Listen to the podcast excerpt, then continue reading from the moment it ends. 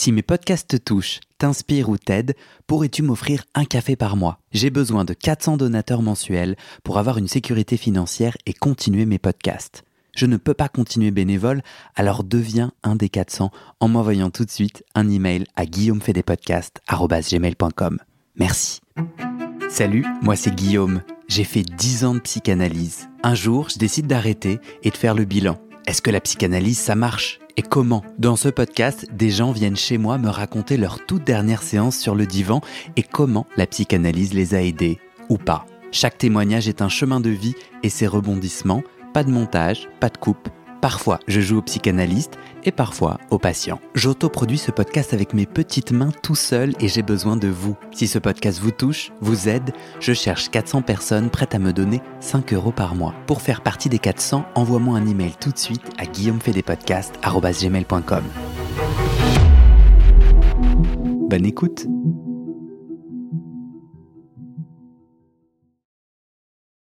Est-ce que tu es d'accord pour qu'on s'y mette? Salut. Bonjour. Est-ce que tu sais comment tu veux t'appeler? Laurence. Qui est ton vrai prénom? Qui est mon vrai prénom, tout à fait. Je, pense que comme c'est un témoignage, euh, je trouvais qu'il y a forcément une part de sincérité dans un témoignage. Donc euh, mon prénom, je trouvais que c'était important euh, qu'il reste, qu'il reste celui qui est dans la vraie vie. pourquoi c'était important pour toi de participer? Pourquoi tu as décidé de participer à ce podcast? J'avais lu en fait tes, tes podcasts et je trouvais ça très intéressant. J'aimais aussi beaucoup, euh, Guillaume, ta liberté euh, de ton, euh, ta manière d'interroger ce passage, en fait, entre, puisque c'était vraiment la dernière séance et non pas juste des personnes qui sont en analyse. donc, ce passage de. Je, je, suis en analyse, je parle à quelqu'un que j'investis, qui me répond, et ben, je n'ai plus besoin de ça. Donc je passe à autre chose. Donc ce passage-là, je pense qu'effectivement, il peut être différent euh, pour les personnes. Et euh, moi, peut-être, c'est un petit peu ce qui m'a manqué sur la fin de mon analyse, pour euh, diverses raisons. Bah, peut-être qu'on aura l'occasion de, de, de, pouvoir l'exposer. Et puis aussi, j'avais été sensible de ce, de ce passage ben, que Lacan décrivait aussi dans son école, qui était de témoigner de son parcours à quelqu'un qui peut l'entendre en fait. Et donc je trouve que quelqu'un qui a fait une analyse, effectivement, peut peut-être aussi entendre euh, la particularité d'une histoire qui n'est pas forcément la sienne euh, comme témoignage. Et euh, je pensais aussi que ça pouvait, comment dire, parler à d'autres personnes, notamment dans ce que ça peut apporter, mais aussi parfois peut-être dans les limites par rapport à certaines situations, en fait. Donc je pouvais non seulement, je pensais que ça pouvait m'apporter quelque chose à moi, mais aussi à d'autres. J'ai envie de te reposer la question parce que je me la pose et je me la suis posée. Je me suis demandé, tiens, mais pourquoi, euh, pourquoi moi, j'ai ce, cette envie, ce, ce, besoin de mettre des mots et de partager? Euh, Toi, tu, as décrit, ok, c'est un peu pour les autres et c'est aussi pour moi. Mais du coup, euh, pour toi, c'est quoi le. Qu'est-ce que tu vas, qu'est-ce que tu vas planter comme petite graine grâce à ce témoignage? Peut-être que je tourne la page vraiment de, quelque chose et puis je le partage en fait euh, avec toi, euh, donc euh, avec toi ou avec quelqu'un d'autre, peut-être cette fin de parcours que j'ai fait un petit peu seule. La, toute, euh, et que j'aurais peut-être aimé terminer avec mon analyse, mais pour euh, différentes circonstances où lui, en fait, je pense qu'il il était très souvent de plus en plus en province et donc euh, il allait vers sa, sa, retraite, enfin, il prenait, s'arrêtait. Il a été plus à un moment donné à me poser plein de séances. Moi, c'était pas forcément mon rythme parce que j'abordais des choses compliquées. Euh, et donc j'ai dû en annuler certaines. Et, euh, et finalement, j'ai terminé ce travail, euh, je dirais, bon, on va dire seul, alors que j'aurais peut-être aimé le continuer au moins quelques fois à le partager, parce que c'était difficile au niveau émotif à ce moment-là de, de, de, le vivre seul. Alors j'ai utilisé l'écriture. J'ai beaucoup écrit à ce moment-là. Et ça m'a permis d'avoir ce recul, mais j'ai pas eu ce partage, en fait. Le, mmh. le fait partage témoignage, puisque le travail, je le faisais déjà quasiment seul en fait. Est-ce que du coup, tu peux m'amener dans cette dernière séance euh, sans aucun contexte, me la décrire euh, précis avec le plus de détails que, que tu peux te souvenir? Donc la dernière séance, en fait, où je suis allée voir cet analyste, je lui dis écoutez, je ressens moins le besoin de, venir. je voulais vous en parler, savoir ce que vous en pensiez. Elle m'a dit oui, effectivement, euh, vous pouvez, euh, euh, on peut interrompre les séances. Et puis, comme j'étais un petit peu peut-être insistante, j'attendais peut-être un mot plus clair de, de sa part. il m'a dit si vous avez besoin, vous pourrez me ressolliciter. Attends, mais du coup, tout d'un coup, tu dis bon, j'ai envie d'arrêter. Et à cette même séance, il dit d'accord, et pouf, c'est terminé Oui, oui, oui. Et en fait, je suis revenue le voir 4-5 mois après, où je lui dis écoutez, euh, je viens vous voir, euh, j'ai quelque chose euh, d'assez incroyable à vous dire. je, je, pensais qu'il allait pas aller du tout dans mon sens parce que je doutais moi-même de ce que j'allais lui dire. Et euh, en fait, il m'a confirmé que c'était très probable, en fait, euh, l'hypothèse que j'avançais. Et en fait, ça clôt vraiment euh, mon analyse. Tu veux raconter cet incroyable que tu voulais lui raconter? Oui, c'est assez incroyable. Enfin, moi-même, ça m'a beaucoup secoué sur le moment. C'est-à-dire que, bah, évidemment, j'ai fait tout un parcours dans mon analyse où j'ai compris un certain nombre de mes symptômes. Euh, j'ai amélioré beaucoup, enfin j'ai compris des choses par rapport à ma famille, j'ai amélioré euh, beaucoup de choses euh, dans, dans, mon rapport avec mon entourage proche, y compris dans mes histoires sentimentales. par contre, je n'arrivais pas à trouver le point, qu'est-ce qui relie, enfin, je vais pas dire un, il n'y a pas de dernier mot parce que la vie continue toujours de se dérouler et on le déroule avec euh, notre histoire.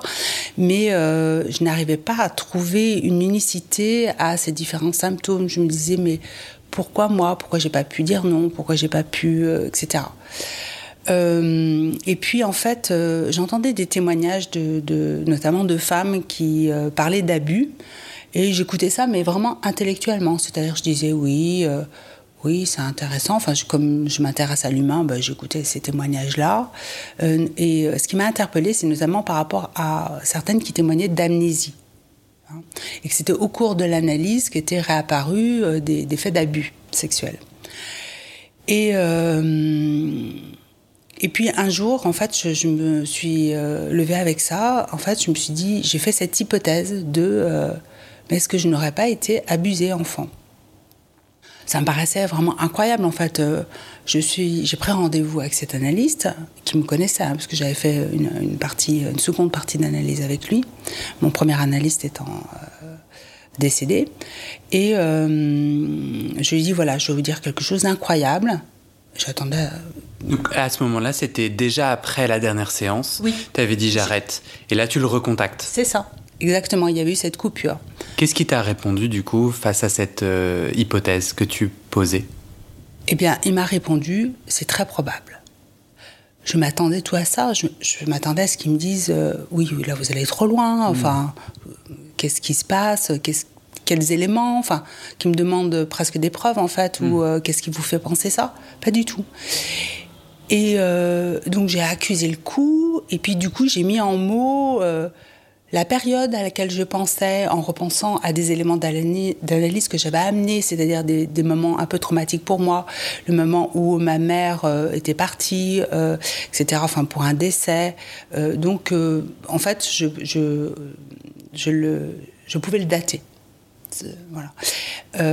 Et à ce stade-là, je pensais je pensais probablement à mon frère aîné, parce qu'il y avait eu des rapports très compliqués, enfin des propos très sexualisés qui me, qui me portaient, euh, allant très très loin, euh, et auxquels j'avais réagi. L'analyste à l'époque m'avait invité à réagir, mais j'avais réagi en temps, enfin, en tout cas plus tard quand ça, s'était produit. Donc des, propos euh, sexualisants de, de, ton frère oui.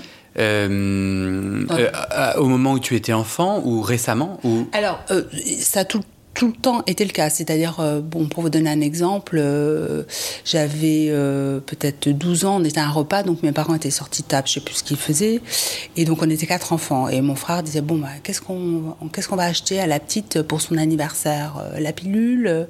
Alors moi, je répondais par la provocation. Donc j'avais une certaine connaissance, donc je disais, non, non, la pilule c'est gratuit, un de Je répondais par la provocation, mais des choses assez étonnantes. Euh, lors d'un différent euh, qu'il avait avec ma mère, il parle à mon autre frère en disant, enfin, il était assez remonté contre ma mère. Moi, j'interviens, j'étais à l'arrière de la voiture, donc j'avais 18 ans. Euh, j'interviens juste en disant, mais peut-être que, enfin, plutôt quelque chose d'apaisé, mais pas du tout de violent, ni lui disant, c'est pas vrai ce que tu dis. Et il dit, toi, ta gueule, je vais te sodomiser. Et donc là, je lui ai euh, enfin, retourné une claque euh, assez fort. Enfin, heureusement qu'il y avait mon autre frère, parce que je pense que. Voilà, il y avait toujours des propos extrêmement. Il intervenait de manière assez violente. Euh, si un de ses copains s'intéressait à moi. Enfin. alors, tout ça mis tabou, on pourrait dire oui, c'est un frère macho, un peu sicilien, etc. Mais. Tu es de Sicile? Non, pas du tout. pas du tout. bon, voilà, le premier film porno que j'ai vu, c'est lui qui me l'a montré par surprise. Donc j'avais euh, peut-être 11 euh, ans. Euh, donc il aimait choquer, enfin il y avait ce côté très. Voilà. Et, et après, en fait, suite au fait que je, lui ai dit ça, donc j'ai revu une ou deux fois cette analyse, mais là, là c'est là où il me pressait à beaucoup de rendez-vous et moi en fait c'était un petit peu difficile déjà et puis je ne contrôlais pas l'arrivée de ce qui de ce qui me venait en tête. Et en fait, là, j'ai fait vraiment des cauchemars. Des cauchemars, mais de l'ordre de la psychopathie. C'est-à-dire, euh, enfin, mon frère, euh, Denis, voilà, j'ai dit son prénom, désolé. Bon. Tu voudrais que je le coupe? Non, ça ne me gêne pas. Non, ça ne me gêne pas. C'est qu'un prénom après tout. Euh, qui, qui dit à ma mère, voilà, enfin comment il a, il a cassé une personne, enfin comment on casse un poulet, là où il a caché le corps, ma mère qui ne réagit pas. Enfin, j'ai fait toute une série de cauchemars qui m'a confirmé que c'était lui. Parce qu'à un moment donné, je me suis dit, bon.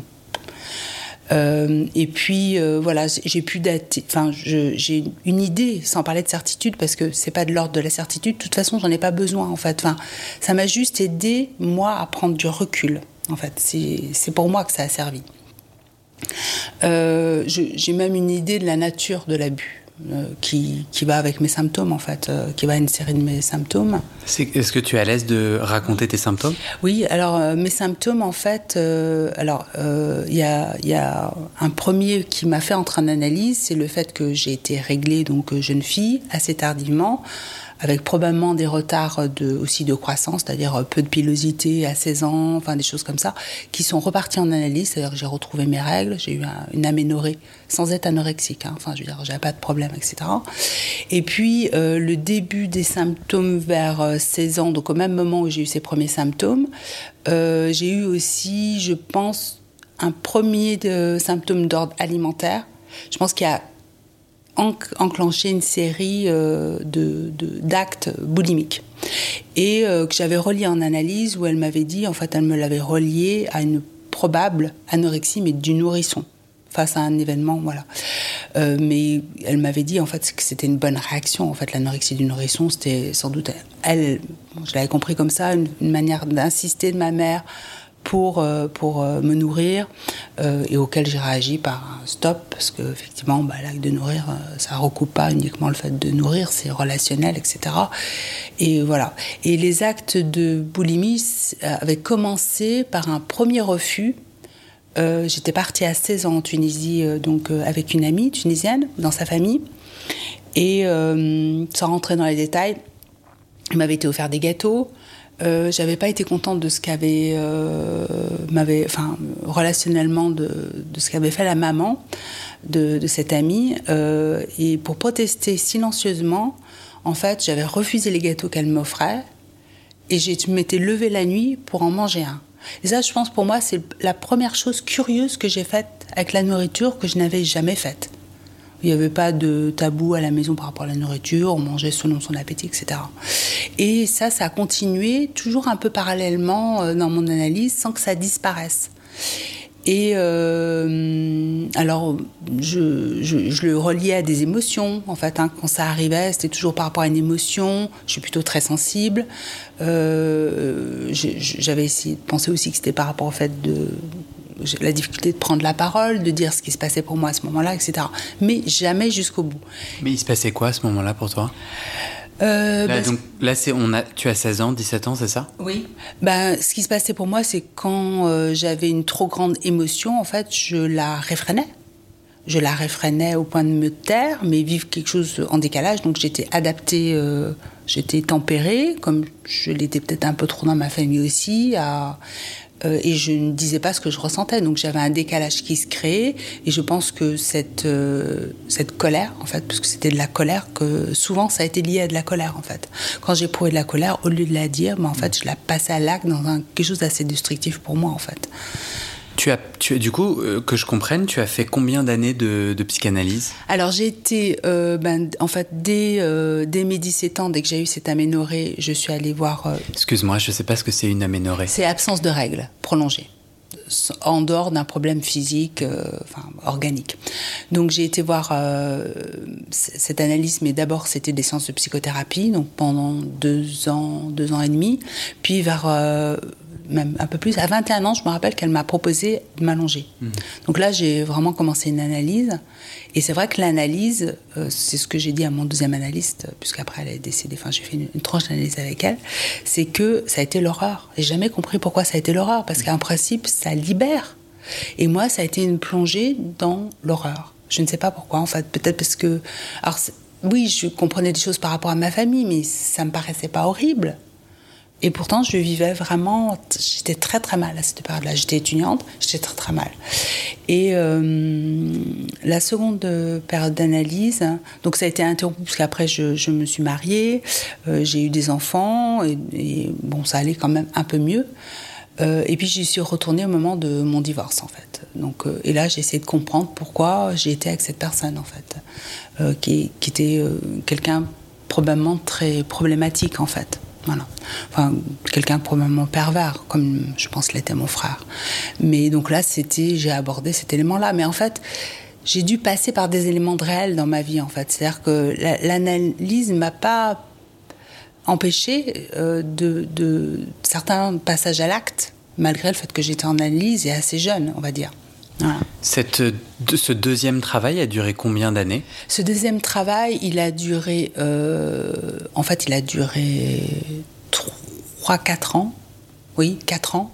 Et puis, ben, peut-être tu vas pas le croire, mais donc la, la première analyste était âgée, donc c'est un décès lié à l'âge, on va dire. ça a été difficile de passer à une autre personne parce que je l'ai investi très jeune, finalement. Ce deuxième analyste, c'était un homme. Euh, ça m'a fait du bien que ce soit un homme aussi pour l'effet d'altérité. Et, euh, lui, il a eu une. comment on appelle ça Une crise cardiaque. Donc, euh, deuxième décès, enfin, perte aussi. Et quand j'ai eu rebesoin, ça a été ce, troisième analyste que j'ai été voir. Euh, et lui, j'ai été le voir euh, un an et demi, en fait. ça allait beaucoup mieux. Je suis venue aborder quelques éléments, en fait. Euh, du coup, j'aimerais qu'on revienne sur cette dernière séance qui n'en était pas vraiment une dernière. C'était, c'est intéressant parce que parfois j'entends que on arrête son analyse au moment, à un moment clé, ou au moment clé où il y, a, quelque chose qui veut, va ou peut sortir. Donc pas du tout parce que c'est terminé, mais plutôt parce que ça commence. Tu hoches de la tête, ça te parle? Oui, je pense que j'ai besoin peut-être de cette coupure parce que j'ai finalement j'ai eu tout au long, enfin j'ai eu sur une grande période de ma vie la présence d'analyse. J'avais besoin de mettre une coupure qui me dise finalement vous pouvez vous débrouiller toute seule. Euh, et que je sois peut-être moi prête à dire quelque chose de, de, ce que je ne savais pas en fait. Et justement, euh, au moment où tu euh, termines, arrêtes cette analyse, tu te dis quoi? Enfin, pourquoi tu l'arrêtes? Parce que je me sentais mieux, je me sentais en capacité de traiter les situations que je rencontrais. je me sentais une certaine autonomie. Et comment sont arrivées, euh, cette, comment est arrivée cette idée? Que tu as été ou que tu aurais été. Parfois tu utilises le conditionnel, parfois tu utilises le présent, donc dis-moi ce que tu veux que je dise. Euh, comment, comment, comment est arrivée ces, idées, ces intuitions? Bah, À partir de témoignages, en fait, que j'écoutais, de, bah, notamment de, un de Anne Parillo, qui est une actrice qui témoignait de, à travers un livre que je n'ai pas lu. Mais j'ai écouté son témoignage, euh, elle était à la télévision, elle en parlait, et notamment elle parlait de cette amnésie. Et c'est en analyse qu'elle a retrouvé. Euh, donc ça, ça, c'est à partir de là m'est venue cette hypothèse. Euh, oui, c'est vrai que tu avais déjà répondu à ça. Euh,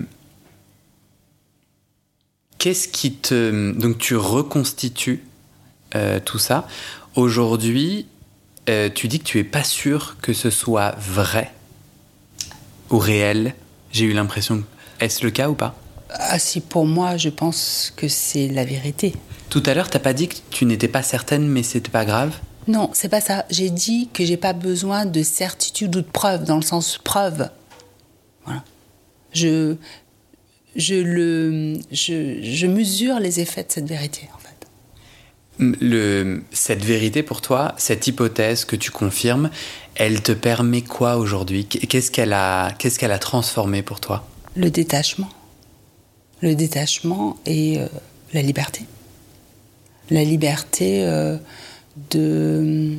Comment dire euh, bah, de me reconnecter aussi émotivement par rapport à une histoire, me permettre de me situer différemment maintenant par rapport à mes émotions, de les assumer complètement. Ça a entraîné beaucoup d'effets. Enfin, j'ai pu rencontrer mon compagnon simplement. Voilà. Donc, débarrasser vraiment toutes mes histoires sentimentales de, je dirais, de, de, de quelque chose, je pense, qui, qui venait gêner, même qui se rejouait. Qui se rejouait. Enfin, tu as dit que ton premier mari était euh, très similaire à. C'est ça. Après, j'ai eu des personnes, j'ai rencontré une autre personne avec qui ça s'est bien passé. Enfin, pas du tout de, c'était très respectueux, mais je ne pense qu'il ne me correspondait pas. Enfin, euh, c'était pas au sens de l'amour, vraiment l'amour. Je pense que c'est quelqu'un qui m'a presque un petit peu euh, soutenu, réparé, etc. Et euh, bah, je pense que là, c'est la simplicité de pouvoir naturellement rencontrer quelqu'un avec qui, enfin que j'aime, qui m'aime, et la simplicité de ça. Et, et, comme si cette simplicité, je l'avais toujours supposée, même quand j'étais jeune. Pour moi, ce, cette aisance, cette liberté, elle, enfin, la vie, ça devait être comme ça.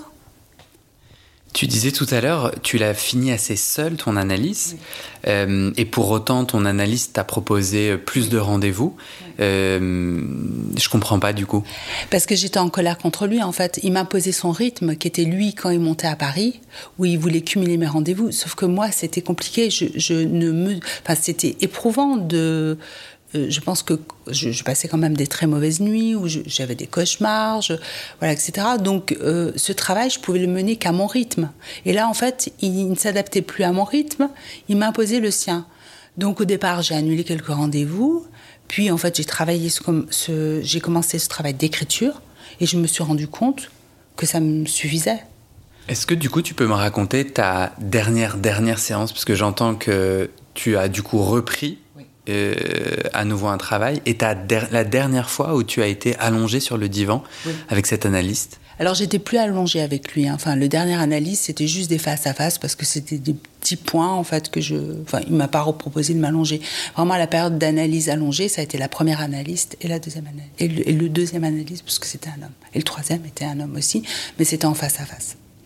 Euh, eh bien, lors de cette euh, dernière séance, c'est où je, lui ai dit, euh, voilà, je lui ai fait part des cauchemars que je faisais, j'ai continué mes hypothèses, et puis on devait se revoir, et, et c'est là où en fait j'ai annulé le rendez-vous, puisqu'il me pressait dans le temps au niveau des rendez-vous. J'avoue quand même, sans arriver à lui dire, que j'avais une petite colère parce qu'il me pressait et que j'avais pas besoin de ça en fait à ce moment-là. J'avais besoin au contraire qu'il suive mon rythme.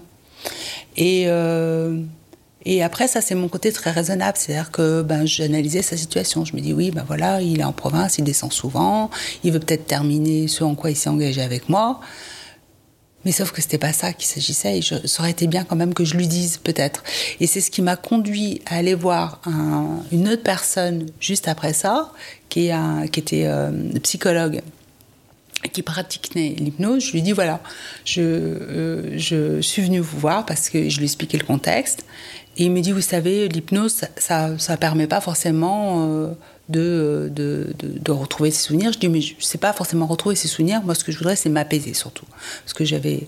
Et donc, je lui ai parlé de mon histoire. Il a été assez accueillant. Et en fait, ça m'a suffi. Il m'a dit, si vous voulez, vous pouvez revenir. Mais en fait, ça m'a suffi. Voilà. Du coup, est-ce que tu as, euh, est-ce que tu as identifié ce que la psychanalyse t'avait aidé à faire émerger? C'est quoi les nœuds intimes? Parce que les nœuds intimes que tu as travaillé en analyse, parce que euh, à partir de la fin de ton analyse, tout se concentre sur euh, euh, ce changement de position par rapport à tes émotions, par rapport à ton frère. Est-ce que c'est ça que tu as travaillé en psychanalyse? Est-ce que tu as l'impression que la psychanalyse et ton travail sur le divan ou sur le fauteuil a permis de faire émerger ça ou? Alors, ce que j'ai vraiment travaillé au départ, c'était comme par rapport à ce premier symptôme, c'était mon aménorrhée, c'était beaucoup la question de la féminité, la question de ma place dans la famille avec ma sœur, mes frères.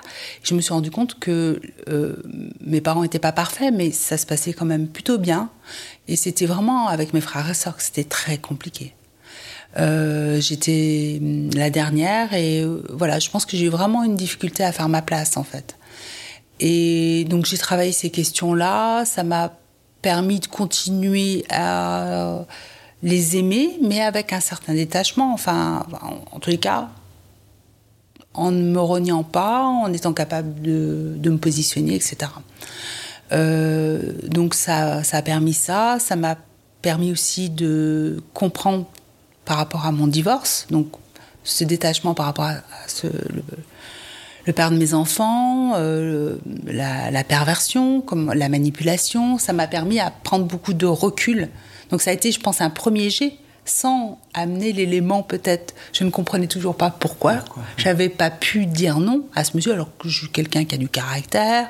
Enfin, je veux dire. Euh, Est-ce que tu saurais me raconter comment justement, parce que là tu, tu, tu dis euh, grâce à la psychanalyse j'arrive à prendre de la distance, euh, j'arrive à, à, voir la perversion, la manipulation. Moi, par exemple, euh, ce que je raconte, c'est que euh, j'ai vraiment l'impression d'être rempli de, de, ballons de pu. Je suis désolé, l'image n'est pas très jolie. Et qu'en fait, j'avais besoin de les vider. Et, et, je sais que la psychanalyse, moi, m'a beaucoup aidé à vivre ma tristesse et à la vider concrètement et, comme si des choses partaient de mon corps pour justement permettre la place à, d'autres choses. Si, tu essayais de concrètement, euh, pour quelqu'un qui n'y connaît rien à la psychanalyse, qui comprend pas trop comment t'es passé de je parle plusieurs fois par semaine à je mets en lumière une, une manipulation dont je me libère. Alors moi je pense que c'est déjà le fait qu'on me prête attention à ce que je pouvais dire, à mettre en mots c'est-à-dire que là, j'avais une énorme inhibition, mais vraiment, alors pas du tout sociale, hein, j'étais dans le contact social, mais presque une, enfin une sorte de façade, mais mon, ce que j'étais vraiment, j'avais beaucoup de difficultés à le traduire en mots. Donc c'est vraiment une mise en mots et le fait qu'on me prête attention et que c'était, ça pouvait être important. Euh, après, je pense que les limites de, de, je dirais, de la technique psychanalytique pour moi a été plus autour de la place du réel, quand il y a vraiment des actes réels qui se passent, je pense que là, c'est compliqué. Tu peux m'en dire plus? Alors, moi, je pense déjà, j'étais jeune. Donc, c'était, difficile pour moi de parler, notamment euh, euh, à travers ce premier mariage, euh, bah, des perversions sexuelles hein, de, de, cet homme. C'était difficile pour moi d'en parler à quelqu'un qui était plutôt de l'âge de ma grand-mère. Donc j'ai évoqué des choses, mais très, très distillées, alors que je je pense que si je, c'était pas pour parler crûment, mais si j'avais pu dire certaines choses, ça m'aurait permis de nommer et de me détacher. Hein, c'est comme quand, enfin, je veux dire, euh, euh, je vais te sodomiser. Enfin, c'est pas, c'est pas juste, euh, t'es une connasse. Enfin, je veux dire, il y a des mots qui, voilà, il y a des choses qui, qui sont, donc c'est pareil pour des pratiques qui, qui souhaitaient que je, je fasse, ça avait quand même, ça m'a marqué. Mmh. Donc, et je, ça m'aurait permis de m'en détacher, de pouvoir les nommer. Je n'osais pas en parler à mes parents. aux amis, c'est extrêmement compliqué. Mais euh, c'est pas trop la. Là, tu parles pas de la, de la pratique psychanalytique, mais plus d'une résistance que tu avais toi bah, du jeune âge aussi, parce que moi j'avais 21 ans, à ce moment-là c'est difficile de parler de, de, choses très intimes comme la sexualité, c'est très difficile d'en parler à un analyste. Et ouais, et ensuite, dans, dans, ta seconde ou troisième tranche, où il était plus question de toi adulte et de ton divorce, est-ce que tu as mieux. C'était plus simple pour toi de, de parler? Oui, c'était plus simple parce que j'étais plus âgée et comme j'essayais de te dire tout à l'heure, c'était des hommes. Donc il y avait un caractère plus facile, peut-être pour moi, à dire à un homme euh, qu'à une femme qui était plus de l'âge de ma grand-mère, quoi. Mm. Donc, euh, d'une certaine génération, euh, c'était pas évident. Donc, dire pour toi euh, libère. Oui, oui, c'est ça. Est-ce que tu as confronté ces hommes, ton ex-mari, ton frère? Alors oui, j'ai dénoncé un certain nombre de choses dans le divorce, hein, donc j'ai pu dire des choses. mon frère, non. c'est une question que je me suis posée parce que dernièrement, en fait, euh, mes enfants sont euh, de jeunes adultes. J'en ai parlé aux enfants, alors non pas dans le détail, etc., mais je leur ai parlé parce que je. Je sais pas, c'était pas pour les traumatiser, mais c'était, je pense. Euh, je, pensais que c'était important que je leur dise un mot. Ils ont des liens avec leur oncle? Oui, oui, oui. J'ai jamais empêché mes enfants dans la famille, enfin malgré des fois où il y avait des tensions, de, de, de voir, voilà. Mais ils fréquentent pas beaucoup mon frère je n'ai jamais beaucoup fréquenté mon frère aîné, hein. non plus dans ma vie d'adulte. Mais à certaines occasions, les Noëls, etc. Et là, dernièrement, donc mes parents sont décédés, euh, mon frère a voulu qu'on se revoie. Euh, avec les enfants, euh, je leur ai posé la question de qu'est-ce qu'ils en pensaient. C'était aussi avec ma sœur, c'était avec d'autres membres de la famille. Ils ont dit oui, donc je dis bon, je vais y aller. J'y suis allée j'ai senti que c'était quand même compliqué pour moi. Euh, parce que tu lui as jamais parlé de tout ce qu'on vient de se dire. Parce que là, en fait, c'était la première fois que je le revoyais après m'être rendu compte de ce qui s'était passé. Donc c'était compliqué pour moi et, euh, et donc j'entendais tout ce qu'il me disait différemment en fait. Et, euh, et je me suis dit, est-ce que si ça se reproduit, qu'il y ait une autre occasion où il veut qu'on se rencontre, etc. Est-ce que, est-ce que je me dois d'obliger d'y aller, d'y aller? Pourquoi je ferais ça en fait? Pour les enfants, mais ils sont grands, ils peuvent le faire. Pourquoi je donnerais cette illusion de cette famille unie en fait? À quoi ça rime? Stop, Laurence, ça suffit. Euh, mais après, l'hypothèse, ce serait pouvoir lui parler. Mais euh, je, je, vais me prendre une volée. Parce que je me suis déjà opposée à lui, hein, notamment par rapport à ma maman, quand elle était en fin de vie. Enfin, euh, il est médecin, il traitait assez mal ma mère. comme il n'arrêtait pas certaines pratiques, je lui ai dit euh, si tu continues, je vais te dénoncer euh, au Conseil de l'ordre. Donc il ne me disait plus bonjour. Dans la rue, il me croisait, il me disait pas bonjour. Enfin, j'ai été insultée, j'ai été. Voilà. donc c'est assez violent. Hein. Enfin, il a des rapports extrêmement violents. Il a une courtoisie de façade. Et puis, il, il, supporte assez mal qu'on le contredise. Donc je ne sais pas si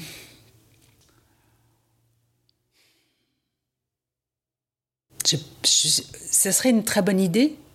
Ce serait une très bonne idée de pouvoir lui dire. Euh, je pense qu'il va me traiter de folle. Voire plus. Qu'est-ce que ça m'amènerait? Moi, je ne cherche pas à le confronter, enfin, je cherche pas à accuser, je cherche pas. Enfin, ma vie, je la fais, je suis libre. Enfin, je veux dire, je suis adulte, donc ma vie, je peux la faire. La seule liberté que je voulais, c'est par rapport à moi-même. C'est-à-dire me détacher, ce détachement j'ai pas besoin de, de confrontation.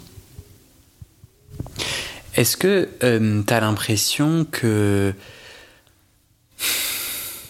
En fait, je t'entendais, euh, je t'entendais euh, parler des limites de la psychanalyse. je t'entendais aussi avoir eu recours à un hypnothérapeute, à autre chose. Toi, du coup, tu en penses quoi de la psychanalyse, de ton chemin en psychanalyse?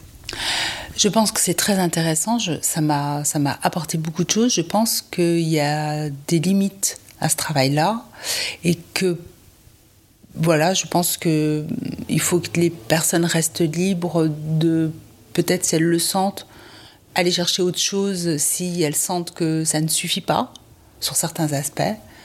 Euh, et, c'est vrai qu'il y a un côté chez les psys assez sectaire quand même, hein, parfois. Moi qui m'interroge toujours, mais de manière générale, enfin, le sectarisme m'interroge intellectuellement, moi je me dis, bah, pourquoi il y aurait qu'une manière de se construire, d'aller mieux Je pense qu'il y en a plusieurs pas simplement dans la vie, parce que dans la vie, bien sûr, on se répare, on se construit, mais euh, je pense qu'il peut y avoir plusieurs techniques vraiment thérapeutiques, dans le sens euh, euh, de se soigner de quelque hmm. chose qui fait mal, en fait. Donc, moi, je pense que c'est très intéressant, mais je me suis toujours intéressée à ces, ces méthodes-là, en fait. Je n'osais pas franchir le pas, en fait, parce que j'avais une petite appréhension euh, parce que mes références, finalement, comme j'avais passé plus de temps avec des psychanalystes, mes références, mes repères étaient dans ce domaine-là.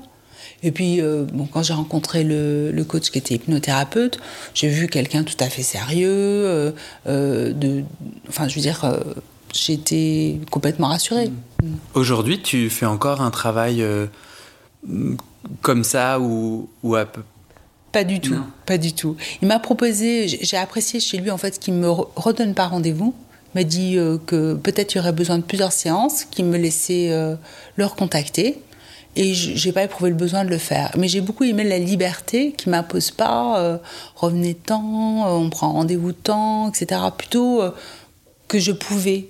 Et ça, je, je crois que c'est ce qui m'a manqué peut-être sur la dernière séance avec l'analyse, c'est qu'il me laisse peut-être la liberté du rythme, la liberté de, de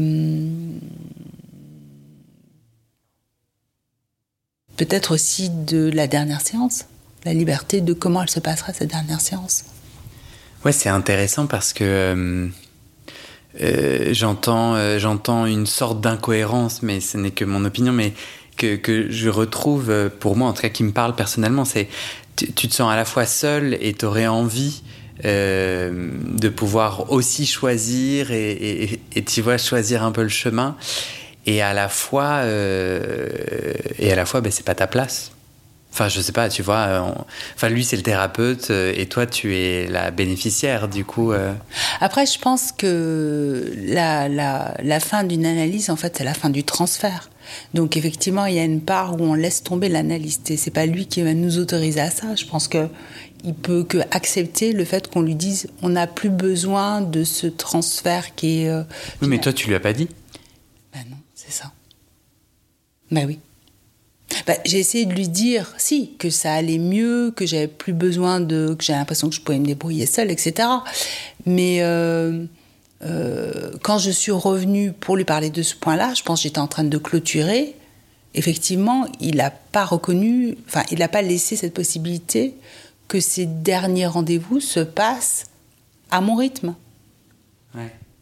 Tu aurais envie de pouvoir. Euh, l'autre incohérence que je soulignais, c'est que à la fois tu. Enfin, euh, j'ai entendu un faux lapsus ou un faux. Euh, tu sais, quand tu as dit le prénom de ton frère et que tu as dit oups, pardon, ou j'étais pas du tout convaincu par ton oups, pardon, où j'avais vraiment l'impression que c'était à dessein.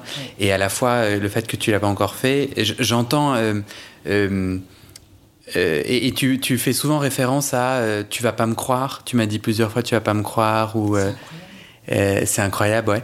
Et, du coup, j'entends à la fois une femme qui s'est construite à partir d'hypothèses, un rapport à, à, la vie qui lui va. Enfin, tu as l'air d'être heureuse. Euh, tu n'as pas besoin de preuves. Et, voilà, il s'est passé, euh, selon toi, certaines choses. Et j'ai l'impression qu'à la fois, tu veux la validation extérieure euh, des autres et être en capacité d'exprimer toi ton point de vue. Et à la fois, tu, tu, tu te limites. Enfin, il y a un double mouvement. Peut-être. Je pense que pour revenir sur ce que tu tapes, enfin, je la prends comme une proposition, le fait de parler à mon frère. Je pense que ça, pour moi, ça serait difficile. Mais ce que je pourrais faire, c'est lui écrire. L'écrire. C'est ce que j'ai fait en écrivant, en fait. Je pourrais lui écrire une lettre. Et tu as juste, à juste titre posé la question, mais qu'est-ce que ça m'amènerait? Et, et peut-être, euh, et ça, seul toi sais, mais en fait, comme tu es venu à ce micro en disant je le fais euh, pour les autres et je le fais aussi pour moi, pour boucler, alors je te demande euh, comment aimerais-tu boucler Comment vas-tu boucler? Là, euh, à ce micro-là, parce qu'on va terminer, ou, plus généralement? Oui, alors ça pourrait être une lettre adressée à mon frère que je ne suis pas obligée de lui envoyer. Ça, pourrait être ça, parce que du coup, je m'adresserai à lui. Et je, pense que ça peut avoir une valeur de, euh, de résilience, d'apaisement, de, de, je te dis les choses que j'ai ressenties, les, les, effets un peu dévastateurs que ça a eu sur moi. Euh, je te l'ai dit, je n'ai pas besoin de te nier comme tu fais en me disant pas bonjour dans la rue, comme si tu me reconnaissais pas, comme si j'étais pas ta sœur. Je te parle comme un être humain, mais en même temps, euh, je te, je te reconnais pas dans ma vie. En fait, ça, veut dire euh, je, je ne te reconnais pas une place dans ma vie. Est-ce que tu veux ajouter quelque chose?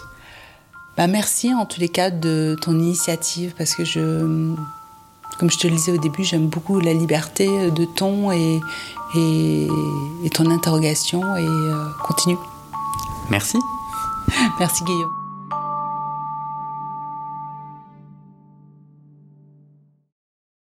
Et c'est la fin de cet épisode. Vérifiez dès maintenant si la suite est déjà publiée. Sinon, vous pouvez vous abonner à ce podcast sur votre plateforme d'écoute pour être alerté dès la sortie des nouveaux épisodes. Et si vous aimez les témoignages intimes comme celui que vous venez d'écouter, j'ai deux autres podcasts qui pourraient bien vous plaire. Je vous les présente. Histoire de devenir moi. Ça, c'est un podcast dans lequel des gens ordinaires me racontent un tournant déterminant pris dans leur vie. Ils racontent le déclic qui a tout changé et comment ils sont devenus un peu plus eux-mêmes. Comment devenir sexuellement épanoui? Ça, c'est un podcast dans lequel des hommes, gays, bi ou queer, racontent leur chemin de sexualité et comment ils tentent de s'épanouir face aux normes. Alors pour écouter ces podcasts, vous pouvez tout simplement taper les titres dans la barre de recherche de votre plateforme d'écoute.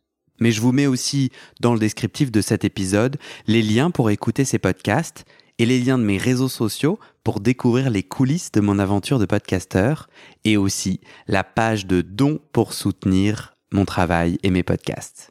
En tout cas, n'hésitez pas à m'envoyer vos retours et vos réactions à guillaumefedepodcast.gmail.com ou sur mes réseaux sociaux. Ça me motive énormément de savoir que ces histoires naviguent et résonnent, ou pas d'ailleurs. Allez, merci pour votre écoute et à très bientôt dans vos oreilles.